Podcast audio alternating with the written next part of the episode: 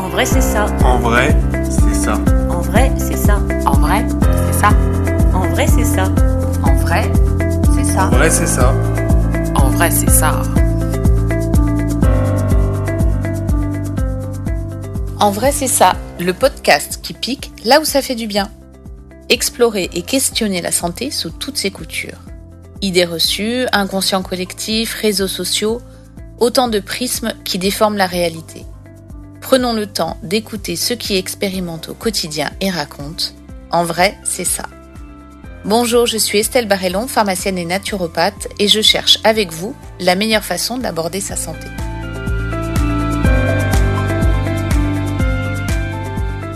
Bienvenue dans cet épisode consacré au sport à haut niveau. Les athlètes, ils nous font rêver, ils sont le symbole de la réussite et du dépassement de soi. L'image véhiculée par le sport à haut niveau est très positive, très recherchée et très enviée. Le sport nous fait vibrer, il suscite nos passions et déchaîne nos émotions. Pourtant, il y a beaucoup d'appelés et peu d'élus. Alors, avec l'admiration viennent aussi beaucoup de clichés. Les sportifs ont la vie facile, ils gagnent beaucoup d'argent, ils sont super sûrs d'eux, etc. Derrière les paillettes du sport à haut niveau, il y a surtout beaucoup de travail, d'entraînement, de sacrifices et d'efforts sur l'hygiène de vie. On ne devient pas sportif de haut niveau comme ça. Il faut en payer le prix, y consacrer tout son temps et son énergie, accepter les règles de la compétition, oublier parfois ses week-ends et ses soirées, bien manger, bien dormir, gérer son stress. Pour appréhender ce que signifie au quotidien être sportif de haut niveau, quoi de mieux que d'en interviewer un et de lui demander concrètement ce qui se cache derrière les palmarès qui font rêver les petits et les grands. Je reçois donc euh, Louis Ramos. Louis, il a 20 ans. Il a été euh, champion de France d'aviron en 2017, 2019 et 2021.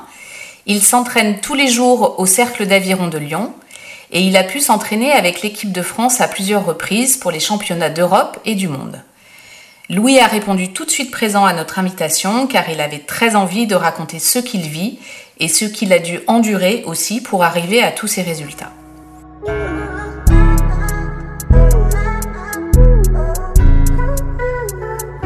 Les opposés s'attirent, mais c'est pas le cas. Entre toi et moi, c'est Salut Louis, Bonjour. merci d'être là. Comment Merci ça va vous. Ça va très bien et vous? Ouais, ça va, merci d'être là. Alors, donc, tu es sportif de haut niveau. Euh, Est-ce que tu peux peut-être nous expliquer ton palmarès, euh, ton parcours? Ok. Alors euh, moi j'ai commencé l'aviron donc euh, en minime, donc ça correspond à vers 13 ans. D'accord donc j'ai commencé l'aviron de base. Moi j'ai commencé l'aviron parce que j'avais des problèmes de dos et il fallait que je me renforce le dos. Du coup ça m'a vraiment permis de me renforcer le dos. J'avais une scoliose, D'accord donc euh, ça a permis de résorber un petit peu la scoliose. Donc aujourd'hui j'ai plus de douleur euh, à cause de ma scoliose de dos. Très bien. Donc euh, je fais de l'aviron depuis bientôt 9 ans. Mhm. Donc j'ai commencé en minime où je m'entraînais trois fois par semaine. D'accord. Et là, je suis en... c'est ma troisième année de senior et je m'entraîne neuf fois par semaine. Neuf fois par semaine. Bon, Voilà. déjà, ça donne une petite idée de l'engagement. Donc, du coup, peut-être nous expliquer ton palmarès et puis expliquer aussi euh, la discipline de l'aviron qui n'est pas forcément connue de tous. Euh, oui, bien sûr. Alors, euh, mon palmarès, du coup, comm- je vous ai dit que j'avais commencé en minime. Mhm. Donc, en minime 1, j'ai pas pu faire les championnats de France à cause d'une blessure. Mhm. Après, en minime 2, j'ai fait vice-champion de France. D'accord, bravo. Merci. Après, je suis rentré du coup en KD1 Mhm. où j'ai fait troisième au championnat de France. En KD2, j'ai fait mon premier titre de champion de France donc en 2017. D'accord. Après, je suis monté en junior 1. Donc, mon année junior 1, elle a été un peu compliquée. J'ai bien commencé l'année, donc sur une saison individuelle qui a vraiment bien commencé. Et après, je me suis blessé au niveau du bas du dos, au niveau des lombaires, où je me suis fracturé euh, deux vertèbres, L4, L5. Ah oui, quand même. En ramant. Euh, Enfin, c'est de la fatigue due à la musculation, à la rame et à un manque de gainage et de souplesse. D'accord. Et du coup, cette même année, après, lors des championnats de France euh, avec, en équipe, on a fini quatrième. D'accord. Et euh, du coup, après, je suis monté en junior 2. Euh, en junior 2, du coup, donc, j'avais, c'était dans mes années des 18 ans. Mhm. J'ai fait quatrième au championnat de France en individuel, Mhm. ce qui m'a permis de rentrer en équipe de France, de participer au championnat d'Europe et au championnat du monde. Et après, Euh, je suis après en équipe avec euh, du coup euh, un ami à moi qui, s'appelle Pierre-Emmanuel. Mhm. On a été champion de France en 2019. D'accord. Et en 2021, vous avez renouvelé Et l'exploit. en 2021, j'ai renouvelé l'exploit et j'ai de nouveau été champion de France. D'accord. Et je crois qu'en aviron, il y a aussi euh, différents Des types, embarcations. différentes embarcations. Du coup, on a différentes embarcations. Donc, on a en individuel avec deux pelles, Mhm. c'est ce qu'on appelle le skiff. On a en double avec une pelle, c'est ce qu'on appelle le 200 barreur. On a en double avec deux pelles, c'est ce qu'on appelle le 2 de couple. On a en 4 avec qu'une pelle pour chaque rameur, donc euh, le 400 barreur. Mhm. En 4 avec une pelle mais un barreur. Ouh là ça là. fait- Tu m'as embrouillé là. C'est compliqué. C'est ce qu'on appelle le 4 barré. D'accord. En 4 avec deux pelles, c'est ce qu'on appelle le 4 de couple. Mhm. Et après, on vient le bateau roi de l'aviron, ce qui est le 8 avec une pelle, donc le 8, sans- le 8 euh, le- Et là, les rameurs ont une ou deux pelles une pelle. Une pelle en Et c'est le bateau roi de l'aviron. D'accord, c'est la, la discipline euh, reine. Exactement. Très bien.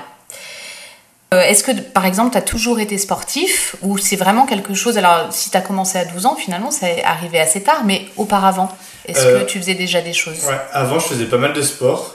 Je m'entraînais euh, pas, enfin, je faisais pas beaucoup de natation, j'en faisais une fois par semaine. D'accord. Et à côté, je faisais du tennis, où j'en faisais aussi une fois par semaine. Donc au final, je faisais que deux, enfin, je faisais deux sports euh, dans la semaine, un peu comme beaucoup de jeunes au final. Oui. Voilà, euh, je faisais du sport à l'école et tout. Après, mes parents, sinon, ils faisaient, euh, enfin, mon père faisait beaucoup d'escalade quand j'étais jeune. Mhm. Enfin, il était euh, guide alpin D'accord. avant euh, ma naissance. Du coup, certains week-ends, on allait, on allait grimper. En vacances, on allait faire de l'escalade. Et ma mère faisait aussi beaucoup d'escalade. Donc, il y avait le sport au cœur de la Oui. famille quand même. Voilà. D'accord. Il y avait un socle sportif assez Exactement. solide. D'accord. Euh, donc, découverte de l'aviron à 12 ans. Pourquoi Ouais. ce sport t'a plu? Euh, pourquoi il m'a plu? Enfin, en fait, au début, euh, j'ai fait de l'aviron parce que je voulais être musclé. D'accord. Mais c'est bien de le dire. vraiment, je me disais, moi, enfin, quand j'étais petit, je regardais tous les mangas et tout, je voyais des mecs hyper costauds et je me disais, je vais être comme eux plus tard, je vais être hyper costaud. Du coup, euh, j'ai commencé l'aviron vraiment en me disant, euh, je vais être musclé. Mhm. Et euh, au final, après, euh, ça m'a bien plu parce qu'en fait, euh, je m'étais créé un groupe de copains. Mhm. Du coup, c'est toujours sympa d'aller voir ses copains trois fois dans la semaine pour Bien faire du sport. Au final, j'avais des bonnes sensations. Enfin, les sensations étaient sympas. On est sur l'eau, en plein milieu de Lyon. Au final, c'est toujours cool. Et après aussi, bah, quand tu commences à faire quelques résultats, quelques médailles, c'est toujours plaisant. C'est motivant. Sachant que en plus, il suffit que avec tes copains, euh, on se challenge un peu. Mhm. Et du coup, ça pousse à aller toujours plus loin, à devoir être toujours meilleur. Et si on a un peu l'esprit compétition, euh, on n'a pas envie d'être derrière, même si c'est son copain. Ouais, donc il y avait déjà la compète qui était au cœur Ouais. de ta vie. Qu'est-ce que le sport, euh, ça, ça t'apporte dans ta vie de tous les jours? Bah, une rigueur, déjà. Ok, première chose, rigueur, c'est sorti direct. C'est la hein. rigueur. Parce Mhm. que si on veut pouvoir s'entraîner, voir ses amis, voir sa famille, voir sa copine et euh, faire des études, à un moment, faut être hyper rigoureux. D'accord, donc beaucoup d'organisation de ton Ouais. temps, Enfin, j'essaye de m'organiser au mieux. C'est pas facile Non, tous les jours, mais j'essaye de m'organiser au mieux. d'accord. Euh, après, bah forcément, euh, un peu d'assurance parce que, quand on voit que les, nos performances individuelles augmentent, qu'on se sent mieux et, enfin, moi, ce que, quand je vois par exemple que je marche dans la rue et quand je vois que des personnes sont vite essoufflées à- pour courir auprès du bus et que moi je me dis, bah, moi j'y arriverai, enfin, facile. Forcément, ça donne un peu plus d'assurance. Et euh, quand on commence à se muscler un peu, à avoir une petite carrure et tout, ça, ça ramène un peu d'assurance. Oui, et puis moi ce que j'entends, c'est que tu vois aussi l'aspect santé. Oui, là il y a un gros aspect santé, ce qui amène bah, forcément, euh, on a une, la plupart des sportifs ont quand même une sont en très bonne santé. Ouais, Ils mangent, ils mangent bien, ils s'hydratent bien, ils fument pas. ils font très attention à leur hygiène de vie, Exactement. donc euh, ça on va en parler. Euh, quand on a préparé ce podcast, euh, tu m'as exprimé le souhait qu'on parle quand même aussi, donc on- a bien compris tout le côté positif et inspirant d'être sportif de haut niveau, mais tu souhaitais qu'on parle aussi des sacrifices qu'il y a Ah, derrière tout sûr. ça. Enfin, les sportifs, forcément, quand on va les voir, quand on regarde un sportif sur Insta ou à la télé ou même en interview, forcément, faut- pour vendre, il faut parler que des côtés positifs, mais Bien sûr. Euh, la réalité, c'est qu'il y a certes des très beaux côtés positifs, c'est magnifique, c'est trop bien, mais il y a euh, des côtés négatifs aussi. Et ça, on n'en parle pas beaucoup, très peu le font, mais c'est très important d'en parler.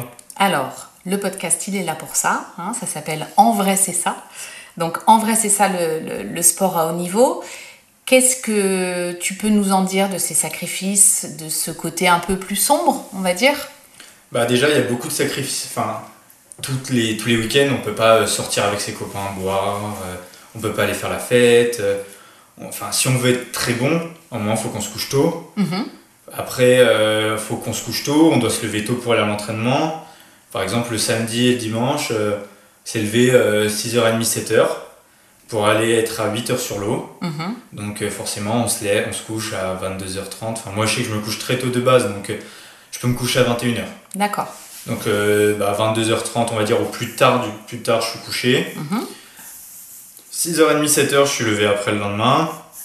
Et je vais euh, faire mes 2 heures d'entraînement. Après, s'il faut y retourner le soir, j'y retourne. Donc forcément, entre les deux, je travaille ou je vois mes potes, mais pas très longtemps. Euh, J'essaie de faire une sieste si je peux. J'essaie de voir ma copine, j'essaie de voir euh, mes amis. Mhm. Je vois ma famille. Mais euh, c'est sûr que ça demande beaucoup de sacrifices. Enfin, j'ai- je peux pas leur accorder tout le temps que je voudrais en fait. D'accord. Mais t'es OK avec ces sacrifices? Moi, je suis OK. C'est un choix. Je sais que si je veux être bon, je veux être bon. Je veux pouvoir performer un jour, espérer pouvoir rêver de la médaille olympique comme Hugo Boucheron et Mathieu Androdias euh, qui ont été euh, champions olympiques euh, l'été dernier à Tokyo. Bien sûr, on en a beaucoup entendu parler. Ils viennent de, de ton club? Oui. Au moins un des deux ou les deux? Euh, les deux sont de mon club. D'accord. Et Hugo a été formé au cercle et a fait toutes ses années au cercle et Mathieu vient d'un autre club avant. D'accord. Mais euh, bien sûr, tout ça, bah, il y a beaucoup de sacrifices. Donc ça, c'est l'aspect sacrifice, vraiment. Mais il y a aussi toute une partie où c'est de la remise en question. Mentalement, ça peut être dur certains jours parce qu'on est fatigué. On peut, ne pas- on peut se lever le matin et ne pas avoir envie. Hein. Bien sûr. Tous les sportifs euh, ne se disent pas tous les jours « trop bien, je vais aller m'entraîner Ah hein. oui, mais oui. Il y a plus, il y a beaucoup de jours aussi où on se dit euh, j'ai pas envie, je suis fatigué, je suis quand même bien dans mon lit, il fait froid parce que l'hiver quand il fait euh, 0 degré, on est sur l'eau et on va sûr. ramer. Donc euh, il fait froid, on doit quand même y aller, donc euh, mentalement ça peut être dur. Après euh, il se peut aussi que mentalement, euh, enfin, on soit euh, bah, on- sur une petite déprime. Oui. Et du bien coup, bah, euh, c'est là où toutes les, tous les amis, la famille, tout ça sont, ont, ont aussi un rôle à apporter pour, euh, bah, pour nous aider. quoi. C'est le soutien. C'est le soutien et c'est très important d'avoir des gens qui nous soutiennent euh, pour performer. Donc ça, c'est la ressource pour un sportif. C'est d'aller puiser dans... Dans le soutien et après, même si, pour moi, si, c'est aussi l'envie. quoi. C'est au fond de nous. Parce qu'on aura beau avoir tout le soutien du monde, si euh, au fond nous on n'a pas envie de le faire, on le fera pas. Alors tu prêches une convaincue. Je suis persuadée qu'on a tous un petit moteur personnel et qu'il faut l'alimenter, ce Ouais. moteur. Et que personne ne fera les choses à, à votre place. Ah mais c'est sûr. Et que bah, parfois, oui, on n'a pas envie, on est fatigué, on est contrarié. Et euh, comment tu trouves, toi, la motivation? J'ai envie de gagner. Ouais, c'est l'envie. Ok, le désir. Ouais. D'accord. C'est un super moteur, ça. Ouais. Bon. Les blessures, tu nous en as, tu nous en as un petit peu parlé. Oui, alors les blessures, euh, bah, le mieux c'est de pas être blessé. Mais bon, je te c'est confirme. c'est compliqué quand on s'entraîne beaucoup. C'est compli c'est vraiment compliqué de pas être blessé. Il faut vraiment s'écouter. Moi, je sais que, enfin, je le dis, hein, mais je suis pas très bon. hein. Je m'écoute rarement. Hmm. Je vais toujours à la limite, à la limite, à la limite. Par exemple, quand je vous ai parlé, quand en junior 1, je m'étais blessé, Mhm. euh, ça faisait deux mois où je me T'avais mal. Que j'avais très mal, où je devais m'étirer 15 minutes tous les matins, sinon je ne marchais pas. Ouais. Je boitais, je pouvais pas me baisser et je me forçais à m'étirer tous les matins, à mettre euh, des bouillottes, à mettre euh, du baume du tigre, à mettre de l'arnica pour pouvoir avoir euh, une vie correcte et que je ressemble pas à quelqu'un qui a un vrai problème. quoi. D'accord. Quand je ramais, j'avais mal, je serrais les dents, je continuais à faire mes muscles, enfin je faisais, enfin c'est, c'est n'importe quoi ce que je faisais. Hmm. mais je voulais tellement y aller, je voulais tellement le faire que je m'écoutais pas du tout et je me disais ça passera, ça passera, ça passera. Et au final, en course, au bout de 500 mètres, euh, ça a craqué. Je me suis retrouvé à être, euh, à devoir rentrer euh, en, en ramant juste avec les bras parce que je pouvais plus ramer. Hmm. Oui. Voilà. Et en même temps, super enseignement puisque t'as pas arrêté derrière et que Ah oui. j'imagine que maintenant, peut-être que tu fais un poil plus attention. J'essaye. Il faut. Il faut Il faut, apprendre. il faut, il faut apprendre. Mais j'essaye vraiment. Après, en fait, le problème, c'est cette année, par exemple, je me suis reblessé au même moment qu'en junior 1. Mhm. Et euh, donc, euh, j'ai fait des tests complémentaires et j'ai appris que du coup, j'avais un spondylolisthésis. Donc, euh, c'est la vertèbre qui est fracturée des deux côtés et qui part en avant. Mhm. Et du coup, ça va venir mettre en tension toute la chaîne ligamentaire, musculaire, et ça va venir, enfin, ça va venir appuyer sur la moelle. Mhm. et du coup, ça peut venir faire des petites décharges à certains moments. Nerveuse, électrique. Exactement. Et du coup, en fait, le problème de quand on se blesse au mauvais moment, c'est que c'est rageant. Oui. C'est qu'on s'est entraîné pendant des jours, des jours et des jours, et que ça tombe au mauvais moment et qu'on se dit non, c'est pas possible, il faut que j'y aille. Et que c'est ça le problème. Donc c'est toute la C'est balance. l'acceptation. Ouais, et puis alors trouver la balance entre se, se- se faire mal, parce que parfois il faut aller au-delà de ses limites, et parfois il faut s'arrêter. Et voilà. Et c'est toute la sagesse euh, du sportif de haut niveau, Exactement. je pense. Ok. On va peut-être entamer le chapitre de l'hygiène de vie. Oui, bien sûr. ça intéresse, je pense, euh, les jeunes sportifs. Donc le sommeil, tu nous l'as dit, tu es très attentif. Au moins 8 heures, au moins 8 heures par nuit. Il faut essayer de. On peut, euh, si un jour on est, on se couche par exemple, si un jour on se couche et qu'on dort 6 heures, faut pas euh, se flageller parce qu'on s'est couché et qu'on a dormi que 6 heures un soir. hein, Oui. Pas... Mais il faut essayer que le plus possible dans la semaine de dormir au moins 8 heures. Ok, donc là, le sommeil, c'est très clair. La nutrition, il y a- tout un travail chez le sportif avec la nutrition. Comment tu organises tes repas? Alors, euh, j'organise mes repas de telle sorte que j'ai autant de grammes de viande, de légumes et de pâtes. Et de. Enfin, De pâtes. féculents. de féculents. Après, les- pour moi, les légumes, c'est à volonté. hein. Si on a envie de manger Bien 500 sûr. grammes de légumes, on mange 500 grammes de légumes. Et ça, tu as raison de le dire, parce que Les, les- les légumes, c'est vraiment le seul. Fruits et légumes, pour moi, c'est le seul aliment qu'on peut manger à volonté. je suis... Je ne peux être que d'accord avec toi. Euh, Il y a des choses dans les fruits et les légumes qui ne sont pas dans la viande et dans les féculents, et donc vous avez besoin, les Ah, mais oui. Et inversement, il y a des choses dans la viande qu'on ne retrouvera nulle part, nulle part ailleurs. Alors, effectivement, euh, du coup, comment tu organises ta journée? Est-ce que tu petit déjeunes? Alors, c'est très simple. Moi, je me lève tous les matins à 6 heures. D'accord. À 6 heures, je sors de mon lit, je me fais 15 minutes de gainage Ok, pour me direct. réveiller. Motivé. Ensuite, euh, je vais donc je, je vais me doucher, je me prépare, je m'habille. Après, je vais manger. Donc, euh, à mon repas, j'ai deux types de petits déj. Ouais. Soit je me fais, je me prends deux tranches de jambon que je vais prendre après, deux tranches que je vais manger. Mhm. Après, je vais prendre euh, du fromage blanc avec du sucre, Ouais, euh, une banane d'accord. et euh, un bol de lait avec euh, des gâteaux. Bon, ça, Mhm. c'est un peu le plaisir coupable. Ouais, Ou alors, sinon, le deuxième petit déj, il est un peu plus. C'est vraiment quand j'ai vraiment faim, où je me mets 4 œufs. Enfin, ce que je vais vous dire, je vais le mixer. 4 œufs, 2 scoops de protéines, 2 bananes, 120 g de flocons d'avoine, 2 cuillères à soupe de fromage blanc. Je le mixe, je me fais des pancakes, je me rajoute du beurre de cacahuète dessus, d'accord. plaisir aussi. Ouais, mais le beurre de cacahuète, si tu le prends pas sucré, tu peux y Non, aller. oui. Si c'est de la, de la purée de cacahuète, c'est ok. On va dire que c'est de la purée. C'est du bon gras, t'en as besoin Oui. du bon gras. Oui. Souvent, ça c'est un oubli chez les sportifs. Euh, les bons gras, donc tu connais les oméga 3, Oui. c'est quelque chose dont vous avez beaucoup besoin. Donc par exemple, dans ton petit-déj, tu pourrais ajouter une cuillère à soupe de bonne huile. Je sais Ok. pas si tu le fais ça, mais ça tu peux l'introduire dans ta routine parce que c'est vous en manquez et pour la souplesse des articulations, pour l'inflammation globale, c'est ultra important. Ok, merci. Voilà. Bah, merci du conseil. du coup, une fois que j'ai mangé mon petit déj, euh, bah, je vais me laver les dents, je pars, euh, je pars. Du coup, je fais, je suis en ostéopathie. D'accord Euh, du coup, je pars. je- donc, je pars pour mes 4 heures de cours du matin. Donc, c'est deux fois 2 heures. Mhm. J'ai une pause à 10 heures. Donc, à 10 heures, je mange une banane. Je mange une ou deux bananes avec, un, si je peux, un sandwich. Donc, voilà. Après, arrive le repas du midi. Mhm. Repas du midi, c'est souvent féculents, légumes, viande. D'accord. Féculents, légumes, viande. Cuisiner maison. Cuisiner, ah, tout cuisiner maison par Ah, contre. tu fais bien de le dire. Je cuisine tout maison par contre. D'accord. Ensuite, euh, je repars en cours. Mhm. Euh, ce que j'ai pas dit, c'est que je boirai entre 2 litres et 3 litres par jour. En dehors des entraînements. Ouais. D'eau. Je bois que de l'eau. D'accord. Plate. Ok. Donc voilà. Ensuite arrive la pause de 16 heures. Je reprends une collation. Mhm. Donc euh, souvent comme le celle du matin en fait. Mhm. Donc euh, banane et sandwich ou alors juste banane. Ensuite arrive euh, l'entraînement vers 18h. Mhm. donc vers même 18h30 plutôt. Donc euh, je fais ma séance d'entraînement classique. Ensuite, euh, je vais prendre un shaker de protéines. Donc, euh, je- parce que déjà, ça m'aide à récupérer. Ça m'apporte du sucre et comme je fais de l'hypoglycémie à l'effort, ça m'empêche d'avoir la tête qui tourne après l'entraînement. D'accord. Donc après, je rentre chez moi, je reprends mon repas du soir, souvent qui... Je prends un gros repas le soir pour pouvoir récupérer de mon entraînement où je prends du coup féculents, légumes et euh, viande. Alors, Ou poisson. D'accord. Ouais. Change Sou- un peu de. Ouais, souvent du poisson Ouais. d'ailleurs le soir. Et après, du coup, bah, euh, je vais faire euh, une nouvelle séance de gainage. Je vais m'étirer et je vais travailler.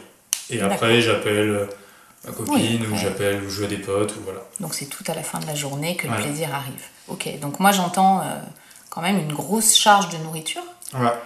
Euh, en même temps, il faut nourrir le gabarit, Mhm. j'imagine. Euh, donc ça, euh, la nourriture, ok. Est-ce que, donc, tu as, commencé à en parler, il y a des petits compléments alimentaires qui se glissent? Oui. Après, tous mes repas, tout ça, c'est un diététicien qui me l'a fait. Ok, Enfin, c'est un- d'accord. Tu as été accompagné. Ouais, c'est un suivi diététique. Et du coup, tout ce que je prends, c'est un diététicien euh, du sport qui m'a dit tu prends ça à telle heure, tu prends ça, ça, ça. Donc c'est encadré, ça, Ça, c'est encadré. Les compléments alimentaires. Les compléments alimentaires, c'est lui qui m'a dit de les prendre. C'est, enfin, j'ai pris ceux qu'il m'a dit de prendre. Alors ça c'est important à tous ceux qui nous écoutent. Euh, Louis, il est sportif de haut niveau. Il prend des compléments alimentaires, mais c'est encadré par un professionnel de santé. Exactement. Pourquoi je dis ça? Parce qu'il y a des complémentations sauvages chez les jeunes garçons, on le sait Mm. beaucoup avec le développement du crossfit. Je t'en avais parlé quand Ouais. on a préparé ce podcast. Euh, parfois, nous, ça nous inquiète. Donc, je pense que ça inquiète les professionnels de santé, les parents, l'entourage euh, de ces jeunes. Euh, Renseignez-vous, s'il vous plaît. Euh, prenez des produits de qualité et faites-vous accompagner. C'est très important. Et ce qui est vraiment important, c'est quand on prend des compléments, enfin, faut aussi beaucoup boire parce que sinon, on va vraiment tuer notre, notre, nos reins et notre foie. Quoi. Oui, Il faut vraiment beaucoup, beaucoup boire. Et c'est important de faire des, des coupures. Des pauses. Des pauses, on peut en prendre 4 mois, s'arrêter 2 mois, Tout à fait. reprendre 4 mois, et c'est là où on aura le plus. En fait, c'est là où on aura les meilleurs bénéfices. Parce que sinon, notre corps il va s'habituer et au final, on n'aura plus de bénéfices à la fin. D'accord. Donc, euh, des fenêtres thérapeutiques et euh, être encadré, prendre des produits de Ouais. qualité, bien boire de l'eau pour ses reins. Je ne peux que euh, être d'accord avec toi. Et depuis quelques. Enfin, maintenant, depuis une ou deux semaines, j'ai aussi un autre.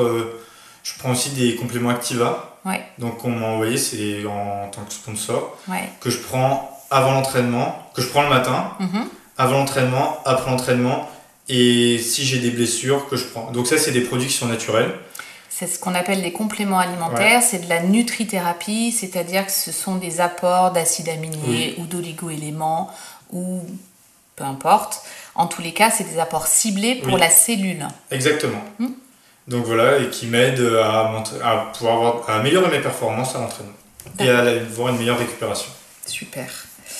Alors, donc on a parlé du sommeil, de la nutrition, euh, la gestion du stress. Comment tu t'en accommodes? Comment tu fais? Parce que j'imagine Euh, qu'il y en a du stress. Ah bah bien sûr, forcément, il y a du stress. S'il n'y a pas de stress, c'est, pour moi, c'est qu'on n'est pas impliqué dans son sport. Parce que si on a vraiment envie de performer, on sera forcément stressé et de ne pas faire n'importe quoi. Et puis le stress, c'est c'est souvent. C'est naturel. C'est naturel, Déjà. tout à fait. C'est normal de stresser avant une course, devant un- une échéance, devant n'importe quelle échéance, c'est euh, normal de stresser. Mais euh, comment je. Enfin, je sais pas trop, je pense que c'est. Dans ma tête, je me dis de toute façon, va falloir y passer. Hein. Si, hein, si tu vas arriver au- au- chez les meilleurs, va falloir passer par là. Tout le monde y est passé. Et il faut se dire que ça va pas nous tuer. Hein. D'accord. Enfin, à un moment, euh, certes, c'est du sport, certes, on cherche le haut niveau, mais euh, enfin, si on veut pouvoir rester dans notre sport, il faut que ça reste un plaisir. Quoi. D'accord. Il faut pouvoir se faire, il faut se dire qu'à l'entraînement, on se fait plaisir. D'accord. Et du coup, voilà. Et après, bien sûr, euh, je m'aide aussi, euh, enfin, je vais pas mentir, hein, je, aussi, je m'aide, je fais de la méditation, euh, Voilà. je travaille sur ma respiration, toutes ces choses-là. Je pense à, j'essaie de, en fait, le plus important, c'est de garder des idées positives. D'accord. Voir toujours le positif. Tu fais de l'imagerie mentale? Euh, oui. Je fais de l'imagerie mentale. Tu peux nous expliquer? C'est Euh, intéressant. bah, souvent j'ai l'habitude de regarder une- la même vidéo de, de, d'aviron que je regarde en boucle et je regarde le même rameur. D'accord. Et après, euh, bah, le soir, ou même avant une course, ou avant l'entraînement, ou même pendant l'entraînement, j'essaye de m'imaginer euh, du coup cette scène que je regarde en boucle. Et comme ça, ça me permet déjà de la visualiser dans ma tête, de l'intégrer. Et mine de rien, en fait, tout ce que notre cerveau intègre, le corps arrive plus Bien ou moins à le reproduire. Ça, c'est la Et force du de coup, ça aide, euh, ça aide à pouvoir euh, améliorer notre geste, à le reproduire dans le temps et à ce qu'il se dégrade pas trop dans la fatigue. Oui. Donc l'imagerie mentale, ça c'est un super conseil alors euh, pour la pratique du sport. Mais moi je l'utilise, je le fais, je le, je le conseille euh, aux clients à la pharmacie qui vont avoir une intervention chirurgicale. C'est très intéressant de se préparer mentalement en visualisant ce qui va se passer. Et je sais que c'est très utilisé dans le, dans le sport de haut niveau. Donc ça c'est un truc, euh, euh, c'est intéressant qu'on le partage. J'ai bien entendu, moi aussi, euh, toute ta déter- détermination. D'où ça vient, ça? Euh, D'où ça vient euh, Je, je pense que depuis je suis petit, où j'ai envie de. Enfin, depuis que je suis tout petit, je pense que j'aime pas perdre. J'ai jamais aimé perdre. Je suis un très très très mauvais perdant. Ok. Ça s'est amélioré en grandissant quand même. Mais euh, je sais que ma mère me disait que quand j'étais petit, enfin quand je jouais aux jeux de société que je perdais, c'était horrible quoi. D'accord. J'étais un très mauvais perdant. Est-ce que ça t'est arrivé d'être débordé par tes émotions? Oui, bien sûr. Ça peut, que ça soit en positif ou en négatif, euh, on peut être débordé, on peut se dire, mais enfin, ça m'est arrivé plusieurs fois de me dire, souvent après les blessures, Mhm. où je me dis, mais pourquoi je fais ça? D'accord. Enfin, euh, ça sert à rien, euh, tu t'entraînes beaucoup, tu donnes tout ton temps et au final, euh, tu te blesses au dernier moment. Enfin, ça sert à rien. Faut... À un moment, ça se trouve, parfois on peut se dire que c'est un signe, quoi. Mhm. que c'est pas fait pour nous, qu'il faut mieux passer à autre chose. Et ça, c'est toutes ces petites émotions négatives, ou même avant les courses, ou même pendant les courses, où on se dit, mais c'est dur, euh, je donne tout ce que j'ai, j'arrive pas à le dépasser, je suis encore en bord à bord avec lui, je suis à côté de lui. Enfin, je vais lâcher, quoi. Mm, mm, J'en mm. peux plus, et c'est à ce moment-là où il faut reprendre le dessus. Et là, hop, le petit, la petite étincelle. Exactement, il faut reprendre le dessus et se dire, mais non, ça, c'est c'est pas bon, enfin, faut, je vais y aller, je vais, je vais le détruire, quoi. D'accord. faut, faut quand pour moi enfin j'ai euh, je peux tomber contre n'importe qui contre moi ça doit être mon pote depuis des années si on est l'un contre l'autre il n'y a plus d'amis je, veux, je veux le détruire je veux gagner D'accord. Ok. Justement, là, tu parlais des amis. euh, comment on gère à 20 ans les études, le sport à haut niveau? Bah, T'en as un petit peu parlé, mais les sorties avec les copains, la copine, la famille. euh, comment tu te t'organises avec bah tout ça déjà je pense qu'il faut être entour, faut avoir un entourage qui soit compréhensif enfin, si euh, on est entouré des bonnes personnes elles comprendront qu'on n'a pas forcément euh, des heures et des heures à leur consacrer qu'on ne pourra pas les voir tous les jours mais après si on s'entoure des bonnes personnes ils comprennent D'accord. Moi, euh, moi je, je me, je me dégage du temps pour les voir, pour voir euh, ma famille, mes amis, ma copine. Le week-end, j'essaye de les voir. Euh, Si je peux les voir en semaine, j'essaye de les voir en semaine. Si on peut manger ensemble, on mange ensemble.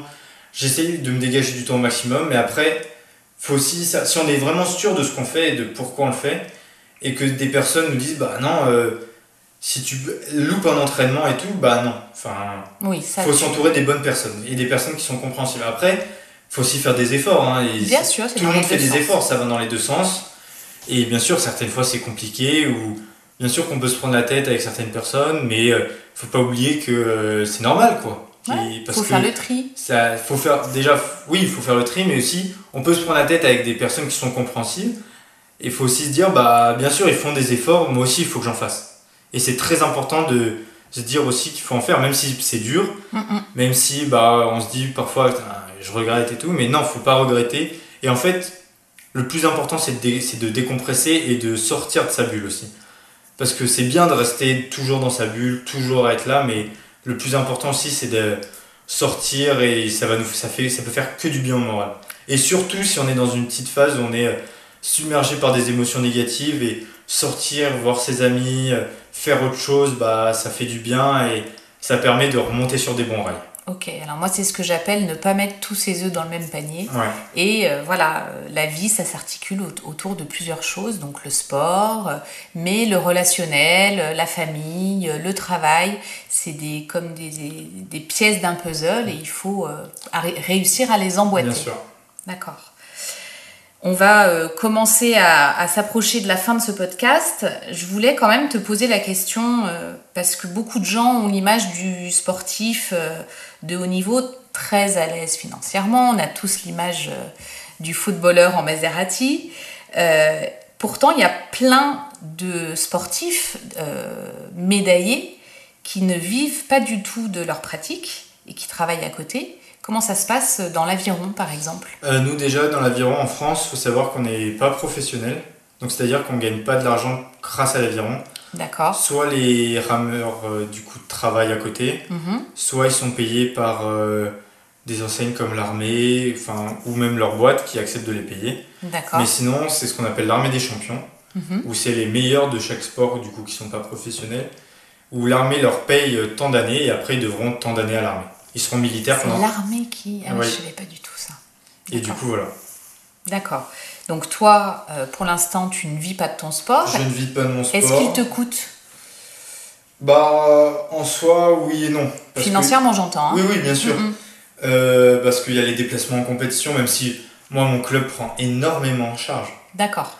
Euh, on paye presque rien pour tout un week-end, on paye presque rien pour hôtel, nourriture sur 4 jours. Mais ce que j'entends, c'est que vous participez financièrement. Oui, on participe financièrement. Donc l'image. euh, Non, on n'est pas tous, euh, on n'a pas tous la chance de euh, gagner beaucoup d'argent. Mhm. Après, nous, moi j'ai de la chance d'avoir des bons bateaux dans mon club, donc après dans l'aviron d'une manière générale en France, c'est très rare d'avoir des bateaux perso. mhm. C'est plus les clubs qui achètent des bateaux et qui prêtent aux rameurs. D'accord. Mais euh, non, euh, on gagne pas des, cent- des milliers des cents en aviron, clairement. D'ailleurs, euh, Pierre-Emmanuel, que tu évoquais, nous a expliqué qu'il y avait eu un, un gros souci avec des bateaux il n'y a pas longtemps. Oui, Il lors- y a eu un orage de grêle. c'est ça, lors des derniers championnats de France à Vichy, Mhm. il y a deux, trois semaines, trois Mhm. semaines, un mois, même pas, il y a eu un gros orage de grêle qui a, bah, qui a cassé tous les bateaux. Heureusement, les bateaux sont assurés. On paye une cotisation chaque année. Mhm. Mais là, par contre, c'est tous les bateaux de France Et oui. qui sont abîmés. Et l'assurance va du coup devoir débourser énormément d'argent. Et je crois que c'est tellement d'argent du coup qu'ils l'ont même qu'il est plus considéré comme catastrophe naturelle. D'accord. Alors que c'en est un peu une quand même. Ok. Et du coup, en plus, euh, il va y avoir un certain laps de temps Oui. pour fabriquer les nouveaux bateaux Bah là c'est sous. Je pense pas que ce sera de la fabrique, mais il va falloir les renvoyer soit en Allemagne, soit en Italie pour de la réparation. pour de la réparation et ça va prendre un certain laps de temps, c'est sûr, parce que là, bah, on a des, des centaines de bateaux qui vont être envoyés quoi. Ouais. Et tu peux nous rappeler le coût d'un bateau? Bah ça dépend, mais un bon 8, ça peut coûter quand même 50 000 euros. D'accord. C'est les bateaux les plus chers et un 8 neuf, pas neuf. Un Mhm. 8 neuf dernière génération, c'est 75 000 euros. D'accord. Euh, J'aimerais parler d'un truc Dis-moi. aussi. Euh, sur le fait que euh, quand on commence un sport, euh, il y a certaines personnes qui vont être très fortes tout de suite D'accord. et d'autres personnes, je sais que moi c'était mon cas, qui vont pas forcément avoir des énormes capacités physiques de base, qui vont être... moi quand j'ai commencé l'aviron, j'étais très fin, j'avais pas beaucoup de force, j'étais pas spécialement hyper endurant non plus. Et euh, du coup, quand on commence un sport, quand on est jeune, on va avoir tout de suite des, des gros gabarits, des gens qui vont être très forts tout de suite, qui vont avoir des grosses capacités naturelles et d'autres qui vont pas avoir des capacités naturelles exceptionnelles. Et je parle euh, en connaissance de cause. Et je tiens à dire que c'est pas parce qu'on n'est pas très bon tout de suite qu'on sera pas très bon plus tard. Par contre, faut savoir une chose, c'est que si on n'a pas forcément, c'est ce que un vieux du club m'avait dit qui m'entraînait, c'est que si on n'a pas de talent, si on n'a pas euh, les capacités, bah faut s'entraîner plus que les autres. La personne qui est euh, hyper déterminée, qui se la donne à fond, qui en fait plus que les autres et qui euh, donne tout, ça sera peut-être pas tout de suite, ça sera peut-être pas dans une semaine, dans un mois, dans un an ou même dans deux ans, mais un jour ou l'autre, elle sera meilleure. Et ça, Alors, euh, magnifique message de fin, très inspirant. Euh, effectivement, ne pas s'arrêter aux premiers échecs, accepter la montée en puissance, exactement. écouter son moteur personnel, se caler à ses envies, à sa détermination. Et effectivement, euh, on n'est pas obligé d'être le plus fort tout de suite et on peut se faire confiance et accepter qu'il y a du travail et le, que le temps fait beaucoup pour... euh, Enfin voilà, le, il faut accepter que parfois c'est pas tout de suite. C'est sûr, et euh, bon, c'est un peu désordonné, je suis désolé, mais quand on parlait des, du, les- du surplus d'émotions, Mhm. Faut en parler. C'est important d'en parler et là, à des personnes de confiance. Faut pas tout garder pour soi, bah, sinon on explose. Mhm. Et euh, même, faut pas avoir peur euh, d'aller voir euh, si on est vraiment débordé, d'aller voir un psychologue. Et Bien sûr. pas parce qu'on va voir un psychologue qu'on est fou, quoi. Faut vraiment sortir ça de la tête et c'est une image, je pense, qu'il y a beaucoup dans la société, comme quoi il va voir un psy, mais c'est qu'il est fou. Non, c'est pas vrai. C'est important de, de, oui, de savoir vraiment ce qu'on veut, Mm, mm. pourquoi on le fait, de pas avoir de regrets plus tard. Et bien sûr, euh, on peut aller chercher de la motivation dans, euh, dans, quand on est en colère, dans tout ça et tout, mais il faut pas en déborder. Ouais, donc d'où la méditation, d'où le recentrage. Et il faut bien aussi comprendre que euh, moi, je sais que par exemple, dans mon cas, euh, les fois où je vais être bien, où je me dis, ah, mentalement, je serai au top, tout va aller bien. Genre, je vais progresser énormément. Genre, ça, en une sortie, je vais prendre des crans énormes, et à chaque sortie, je vais progresser physiquement aussi. Genre, je vais progresser hyper vite. Et puis, du jour au lendemain, euh, je vais pas être bien, euh, ça va pas le faire, je vais faire pas un super entraînement. euh, et je vais voir que je vais stagner, je vais avoir l'impression de régresser, mais en fait, euh, non, c'est c'est juste qu'on est dans la progression, c'est pas une ligne. à- C'est pas une- linéaire. C'est pas linéaire. On va progresser, puis après on va stagner, on va avoir l'impression de régresser parce qu'on va stagner un peu trop longtemps. Puis après, d'un seul coup, du jour au lendemain, on va se remettre à progresser énormément, et en fait, faut bien accepter ça. Mm, mm. faut bien accepter aussi le fait que bah euh, il y a des jours avec, il y a des jours sans, c'est pas parce qu'on fait un mauvais entraînement qu'on est nul. Et il faut toujours essayer de garder le positif de l'entraînement. Si par exemple on se dit bah physiquement j'étais pas au top aujourd'hui, j'ai pas pu extrêmement bien m'employer, et ben c'est pas grave, on essaye Ouais, de bosser la technique. Mm.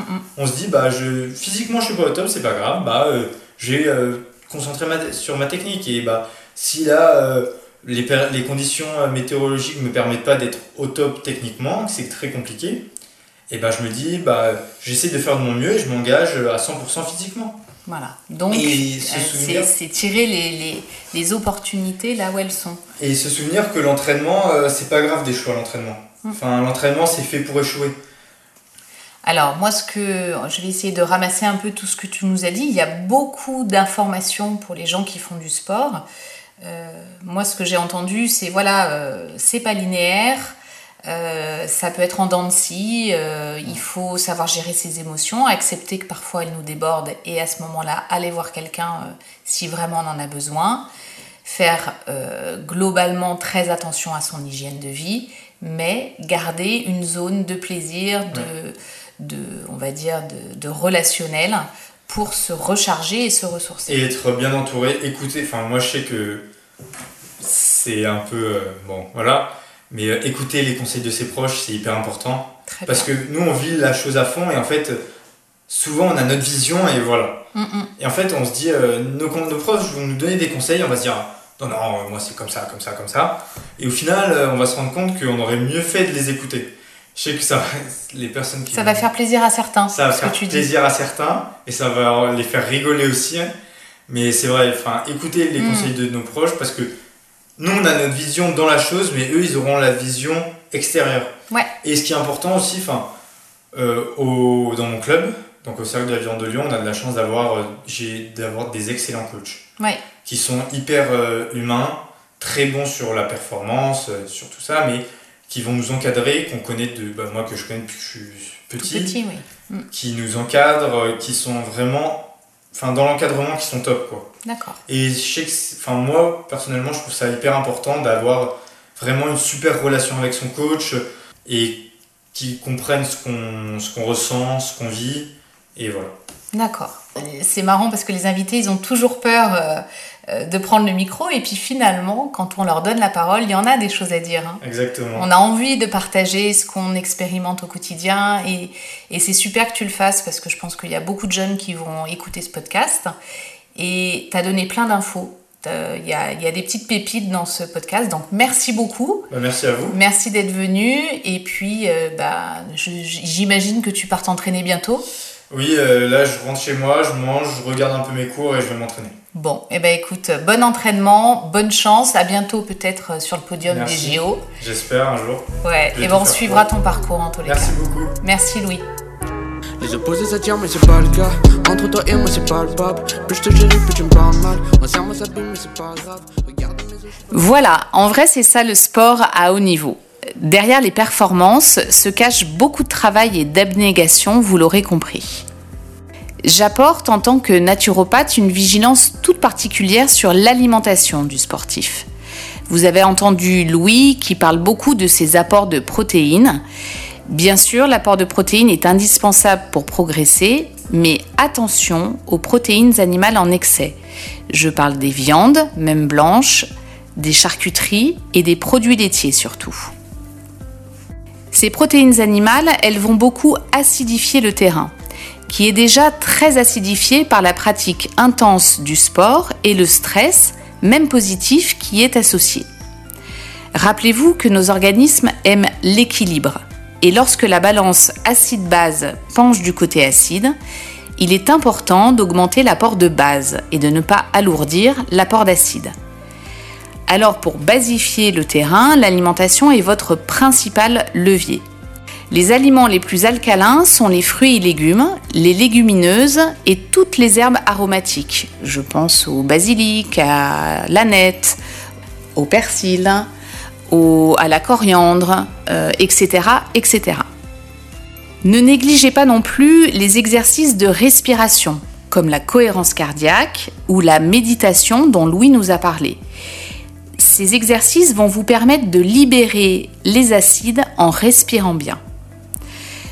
Je rappelle donc qu'un excès d'acide va perturber votre terrain et le fragiliser. Gare aux blessures s'ils ne sont pas maîtrisés ces acides. Donc attention à l'apport excessif de protéines animales. Pensez bien aux légumineuses, les lentilles, les pois chiches, les haricots rouges, qui sont un apport euh, différent de protéines, beaucoup moins acidifiant. Enfin, l'alimentation du sportif ne doit pas manquer de bons gras, les précieux oméga 3 qui protègent vos articulations et limitent l'inflammation. Vous les trouvez dans les petits poissons gras, les sardines, les maquereaux, les harengs, les bonnes huiles comme l'huile de noix ou de colza. Euh, ces huiles sont à utiliser crues car la cuisson dénature les oméga 3. Vous trouvez également des oméga 3 dans les oléagineux comme les noix, les noix du Brésil et dans, pas mal de graines, comme les graines de lin, les graines de chanvre ou les graines de chia. Nous vous mettons en commentaire les liens pour des articles sur le sujet, comme les aliments alcalins ou les oméga 3. N'hésitez pas à aller les consulter. Pratiquer du sport, surtout à haut niveau, nécessite de bien connaître tous les nutriments essentiels. N'hésitez pas à vous faire accompagner par un professionnel de santé. Cet épisode est maintenant terminé. Merci beaucoup pour votre écoute et je vous dis à bientôt pour un nouvel épisode. Dans vrai, c'est ça.